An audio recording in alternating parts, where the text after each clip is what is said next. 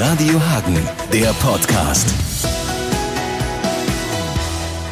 Herzlich willkommen, eure Exzellenz.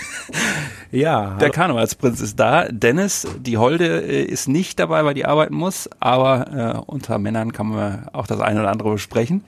genau, ja, einer muss ja das Geld verdienen, von daher bin ich heute alleine bei dir. So ein bisschen der Vorgeschmack vielleicht, äh, wenn sie dann Weiberfastnacht unterwegs ist und du dann auch Strohwitwer bist. Ähm, kannst du es mir erklären, warum man äh, sich das antut, Karnevalsprinz zu werden? Äh, was ist da schiefgelaufen? Ja, du sagst jetzt, was ist schiefgelaufen, andere würden sagen, ähm, super, dass ihr euch dazu entschieden habt. Ich glaube, das ist, ähm, ja, wie die Sicht der Dinge auf das Thema ist. Wir haben uns relativ lange damit beschäftigt. Ich bin schon lange im Karneval ähm, unterwegs, bin zuletzt auch erster Vorsitzender der KG Grün-Weiß-Vorhalle gewesen, beziehungsweise bin ich immer noch, das Amt ruht jetzt nur für ein Jahr und meine Vorstandskollegen übernehmen das. Und ich bin damit aufgewachsen. Seit meiner Kindheit bin ich in diesem Verein und groß geworden mit dem Karneval. Bei der Prinzessin Doreen sieht es ein bisschen anders aus. Sie ist zwar Rosenmontag geboren und hat eigentlich karnevalistisches Blut wahrscheinlich in ihren Adern, aber die ist erst so vor knapp vier Jahren zum Karneval gekommen, seitdem wir uns kennen. Und inzwischen aber auch Mitglied äh, bei uns in Vorhalle und hat daher nach und nach den Weg zum Karneval gefunden. Wie würdest du sagen, also äh, was ist das Schöne daran? Warum, es gibt verschiedene Hobbys irgendwie oder verschiedene Möglichkeiten auch Spaß zu haben, zu feiern. Was ist für dich, ge geht da halt einfach so ein, so ein Flashback auch an, weil du es seit frühester Kindheit kennst und das ist so alles wohlig und vertraut oder äh, ähm, ja, wie würdest du jemandem erklären, was die Faszination Karneval ist? Die Faszination Karneval ist sehr ähm, ja, vielschichtig eigentlich. Also es kommen ganz, ganz viele verschiedene Menschen zusammen, die man sonst wahrscheinlich in seinem Alltag eher nicht treffen würde, weil aus verschiedensten Regionen in Hagen und aus verschiedensten ähm, Kreisen, sei es zum Beispiel der Oberbürgermeister, den man sonst vielleicht nicht so trifft, aber sonst auch ganz einfache Arbeiter, die dort aufeinandertreffen und zusammen Spaß haben und es keinen interessiert, wo du herkommst und du dort ähm, einfach sein kannst, wie du bist. Und ja, sicherlich auch die Kindheitserinnerung. Ich bin damit groß geworden, habe schon als Dreijähriger am Wagen, äh, bin ich durch Böhle gefahren. Ähm, und ja, sicherlich die Kindheitserinnerungen auch ein großer, ein, großes, ein großer Punkt bei der Geschichte sind. Was mich ja daran hindert, ein ganz großer Karnevalist zu werden, ist ja die Musik. Also Kölsche Musik kann ich nicht länger als äh, zwei Minuten, das ist schon hochgegriffen, ertragen. Ähm, die Karnevalsmusik, äh, ist das auch für dich was, was in der Session dann super ist und du wahrscheinlich Mitte August nicht so auflegst, oder? Genau, also ähm, die Karnevalsmusik höre ich auch nicht das ganze Jahr über. Äh, in der Karnevalssession ist das super, wobei ich zum Teil deine Reaktion nachvollziehen kann. Also die ganz klassischen alten Kölner Lieder, die brauche ich vielleicht auch nicht so unbedingt, aber auch da findet ja ein Umdenken statt. Also Bands wie Querbeat zum Beispiel sind ja eher Kölsch Rock, wenn man so möchte, und ähm, reißen da, glaube ich, das Publikum, auch die jüngere Generation sehr mit. Und klassisch von der Karnevalsmusik zu sprechen, ist da, glaube ich, schwierig. Aber ja, in der Karnevalssession höre ich das sehr gerne. Ab März, April reicht es dann auch wieder bis Oktober, November, aber dann hat man schon wieder das Gefühl und sagt, ah, jetzt könnte man es mal wieder hören. Wir haben ja in Hagen auch eine äh, ambitionierte Band, die Trommelköppe, die machen das ja auch äh, sehr, sehr, wie soll man sagen, kompromisslos und mit, mit ganz viel Herzblut. Äh, ich glaube, die sind auch im Rheinland gut unterwegs, die fallen da nicht auf, ne? Ähm, genau, also die Drömmelköppe machen das wirklich sehr, sehr gut. Ähm, ich kenne die auch sehr gut schon seit äh, frühesten Beginn. Die sind jetzt äh, dieses Jahr dann auch seit äh, elf Jahren unterwegs. Und ähm, anfangs ja als Coverband ähm, mit Kölscher Musik, erst nur in Hagen, aber sie kommen so langsam Richtung Köln, haben Auftritte auch im Rheinland, haben ja auch ihre ersten eigenen Lieder jetzt geschrieben. Und die kommen auch bei Kölnern gut an, die ich kenne. Und selbst die haben die in ihre Playlist inzwischen integriert. Sehr gut, Hagener Export in Sachen Karneval. Ähm, das, was wir gerade so besprochen haben, ist ja das ganz normale Feiern. Jetzt ist es ja immer noch eine andere Sache und das hört man ja auch immer mal wieder. Du wirst das auch hören. Ja, dieser Karneval äh, hat eigentlich mit Spaß nichts zu tun, wenn man da so in die Funktionärsebene geht. Dann ist das eigentlich viel ernster als äh, alle Politik und jeder äh, Geflügelzuchtverein. Wie erlebst du das? Ist da auch vielleicht jetzt durch die jüngere Generation auch so ein bisschen Umdenken? War das äh, verbiesterter, als es vielleicht äh, mittlerweile ist? Arbeitet ihr da dran oder wie erlebst du das? Ähm, wir arbeiten definitiv daran. Die Leute ähm, werden da auch ein bisschen lockerer, aber es ist so, Karneval ist ernst.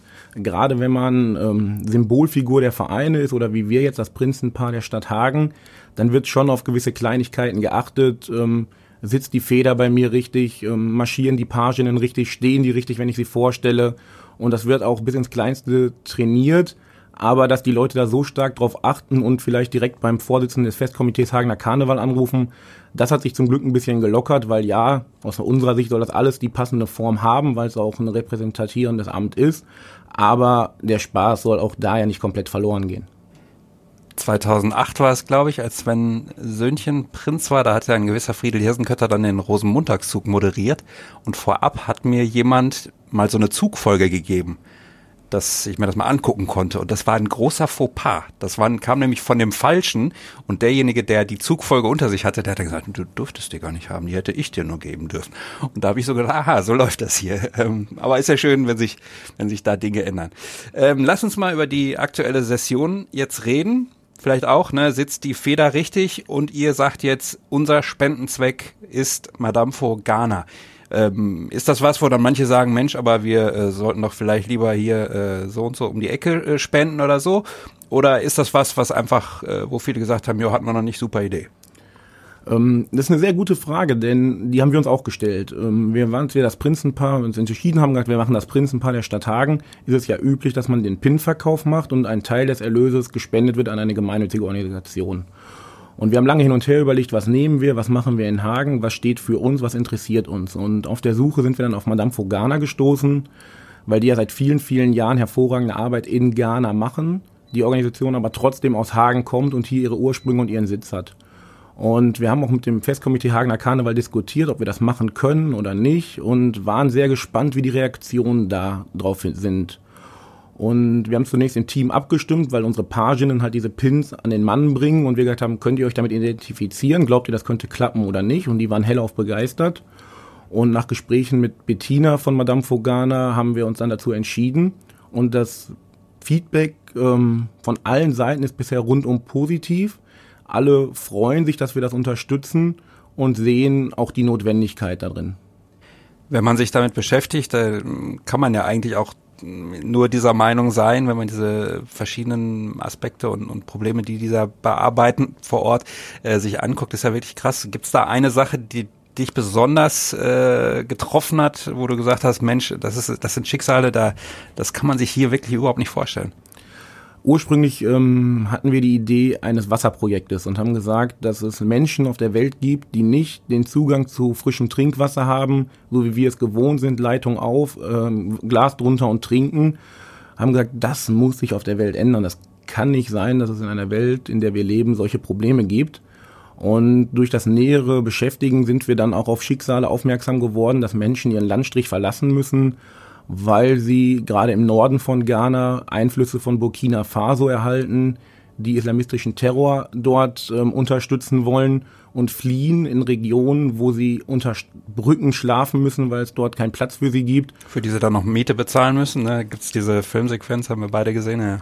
Genau, genau, wo sie Miete zahlen müssen und da gibt es keinen Strom, kein Wasser, keine Toilette, nicht und die leben da mit kleinen Kindern und verdienen ihr Geld damit, dass sie Dinge auf dem Markt auf den Kopf tragen. Und als wir das gesehen haben, haben wir gesagt, diese Region im Norden, die muss sich ändern und da muss irgendwie Unterstützung hin aus unserer Sicht. Und letztendlich ist es ja auch so, wenn man da vor Ort die Situation verbessert, hat das ja auch eine Rückwirkung auf uns. Vielleicht wollen dann auch weniger sich auf den Weg machen. Also das hängt ja alles auch zusammen. Ja, finde ich eine gute Sache. Ähm, die Pins werden verkauft und ihr habt noch so ein paar Spezialaktionen. Ähm, Gerade jetzt zur Handball-EM passt das natürlich auch sehr gut. Sagen wir vielleicht, warum Handball und was ihr davor habt. Ähm, genau, die Pins sind das eine. Das andere ist halt, dass wir ähm, ein Benefiz-Handballspiel planen. Dort habe ich mich mit dem Oberlostrock Andreas ähm, zusammengetan. Mit dem habe ich früher schon jahrelang beim TV Hasbarbach Handball gespielt. Und wir haben gesagt, Mensch, es wäre doch cool, wenn wir zu den Pins noch eine zusätzliche Aktion machen und auch noch ein bisschen Spaß reinbringen. Und haben jetzt für den 24. Januar, Anwurf ist um 20.30 Uhr in der Rundturnhalle in Haspe, ein Benefiz-Handballspiel geplant, wo er ein Team zusammenstellt aus Karnevalisten und Handballern, ich ein Team zusammenstelle aus Karnevalisten und Handballern und wir dort ganz entspannt gegeneinander spielen. Was wird auch ein Mixed-Spiel sein, also Männer und Frauen werden zeitgleich auf der Platte stehen, einfach der Spaß steht im Vordergrund und die ein oder andere Garde oder Tanztruppe aus Hagen ähm, versüßt so ein bisschen das Rahmenprogramm, dass auch der Spaß nicht zu kurz kommt. Sehr schön. Also in den Auszeiten keine Cheerleader, sondern Mariechen sozusagen. Sehr schön. Ähm Ja, und dann geht's ja auch irgendwann äh, in die heiße Phase. Äh, ich weiß zufällig 20. Februar äh, Weiberfastnacht, weil Herr Hiesenkötter da auch äh, auftritt. Ähm, geht da jetzt schon der Puls so ein bisschen schneller oder ist es noch ganz entspannt, weil man jetzt ein paar Wochen noch hat? Noch ist das sehr entspannt, weil das ist noch gefühlt ganz weit hin, auch wenn es nur noch wenige Wochen sind. Aber aktuell denken wir eher von Auftritt zu Auftritt, von ähm, Wochenende zu Wochenende. Und bis zum Karnevalswochenende stehen noch so 100 Auftritte an. Und ja, jetzt planen wir das nächste Wochenende. Dort stehen zwei Veranstaltungen an. Und dann schauen wir mal, noch ist der Puls relativ entspannt. Man stellt sich das ja vielleicht so vor, ja, ist doch super, ich werde da überall hingefahren, kann mir dann vielleicht auch entspannt überall schön ein Bierchen genehmigen. Was, was äh, waren da so die Hauptwarnungen und, und so Taktik-Tipps, äh, wie ihr die Auftritte angehen sollt, damit ihr die bis zum Ende auch durchhaltet? Ja, wir haben natürlich einen Fahrer, der uns äh, pünktlich abholt und uns ähm, pünktlich wegbringt. Aber auch da sind wir wieder beim Thema Spaß oder Ernst. Das ist eng getaktet. Wir kriegen Anfang der Woche einen Fahrplan, wann wir abgeholt werden, wann wir wo zu sein haben. Und ja, das eine oder andere Bier gehört einfach auch für die Geselligkeit dazu. Nichtsdestotrotz ähm, ziehen sich die Auftritte teilweise von mittags oder nachmittags bis in die späten Abend- und Nachtstunden. Und ähm, da ich jederzeit redefähig sein muss und jederzeit auch auf ähm, Menschen treffen, die mich ansprechen und da jederzeit einen guten Eindruck machen muss, ist es so, dass natürlich das eine oder andere Bier sicherlich dabei ist und dazu gehört, aber eher in den Hintergrund gerät, damit man auch immer eine gute Figur machen kann. Sonst einfach ein kölsches Lied singen, das geht auch mit vier Atü. Nein, natürlich. Äh, letztendlich dann auch ist die Stimme dann auch irgendwann komplett weg, äh, davon mal ganz abgesehen. Ähm, und worauf freust du dich da am meisten? Das also wird ja eine Menge Stress, auch für euch beide irgendwie, ähm, ist sehr getaktet und so, aber ähm, vielleicht sind wir da wieder bei, was ist das Schöne am Karneval? Also auf was freut ihr euch an Reaktionen? Stress ist das durchaus, aber die Reaktionen, die einem entgegenkommen, sei es auf der Bühne, wenn du zum Beispiel ähm, bei der Prunksitzung der Heidefreunde oder Losröcke bist und ähm, 400, 500 Menschen im Saal sitzen und sich freuen, wenn du da bist und ähm, sich dich feiern oder sei es aber auch, ähm, wenn du in Kindergärten gehst, weil gerade mit den Kindern erlebt man die schönsten Momente. Wir waren jetzt beim Kinderprinzentreffen vom RBM und ähm, da wurden Spiele gespielt, die haben mich mit Luftballons dekoriert, die Kinder haben sich kaputt gelacht. Und das sind natürlich ganz schöne Momente. Oder auch wenn du in die verschiedenen Altenheime hier in Hagen gehst, ähm, da sind auch Termine geplant. Und beim alten Karneval dann auch vielleicht noch Tanzgarden mitbringst, die ähm, Kindergarten oder so. Ähm, und du kriegst da was wieder, das ist, glaube ich, ähm, unbezahlbar und kann man auch nicht beschreiben, wenn man es nicht erlebt hat. Habt ihr irgendwas, was ihr sozusagen gerne hättet, äh, woran sich die Leute dann hinterher mal in fünf Jahren, in zehn Jahren erinnern. Also es gibt ja diese Liste mit den Prinzen. Bei manchen sagt man vielleicht, ach, das war der. Äh, was, was fändest du da cool, wenn in zehn Jahren ähm, rückblickend äh, irgendwie gesagt würde? Das ist eine gute Frage, die ich mir so noch gar nicht gestellt habe, ähm, woran sich die Leute erinnern sollen. Uns würde schon reichen, wenn man sagt, ach, das war das Prinzenpaar, das war alles super.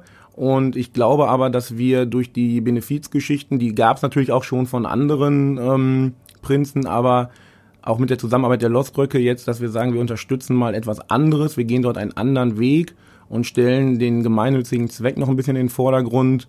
Wenn die Menschen sich daran erinnern und auch die Organisation Madame Fogana oder auch alle anderen erfolgreichen ähm, Organisationen, die die Arbeit auch hier in Hagen sehr gut vor Ort machen, dort durch mehr unterstützt werden und Menschen darüber nachdenken, dann haben wir, glaube ich, einen guten Schritt gemacht und ein Ziel erreicht.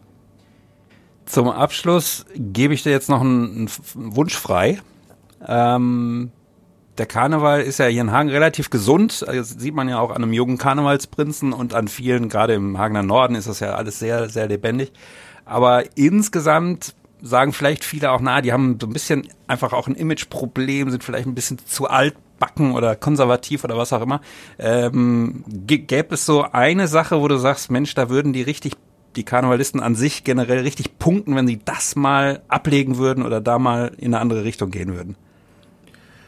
Ich glaube, ähm, wie du schon gesagt hast, so mit dem Ernst. Also dieses Image, das muss, glaube ich, noch weiter abgebaut werden. Und ähm, wenn die Karnevalisten dort noch ein bisschen in die breite Masse gehen und gucken, dass sie Leute auch überzeugen wie dich, die sagen, ich bin noch nicht so der tiefe Karnevalsfreund, ähm, und einfach mal die ein oder anderen einen anderen Weg gehen. Zum Beispiel die Böhler Stehung ist da ähm, ein Weg, wo ein Schützenverein aus Böhle sich ähm, positioniert und sagt, wir machen eine Karnevalsveranstaltung, über die Jahre jetzt gewachsen ist und zukünftig jetzt sogar in ein Zelt geht am Hilgenland, weil sie zu groß geworden sind, weil zu viele Leute kommen, die machen ein anderes Konzept. Das ist nicht das klassische Sitzungskonzept, wo man konservativ sitzt, sondern man steht, man ist locker und man hat dort ein anderes Veranstaltungskonzept.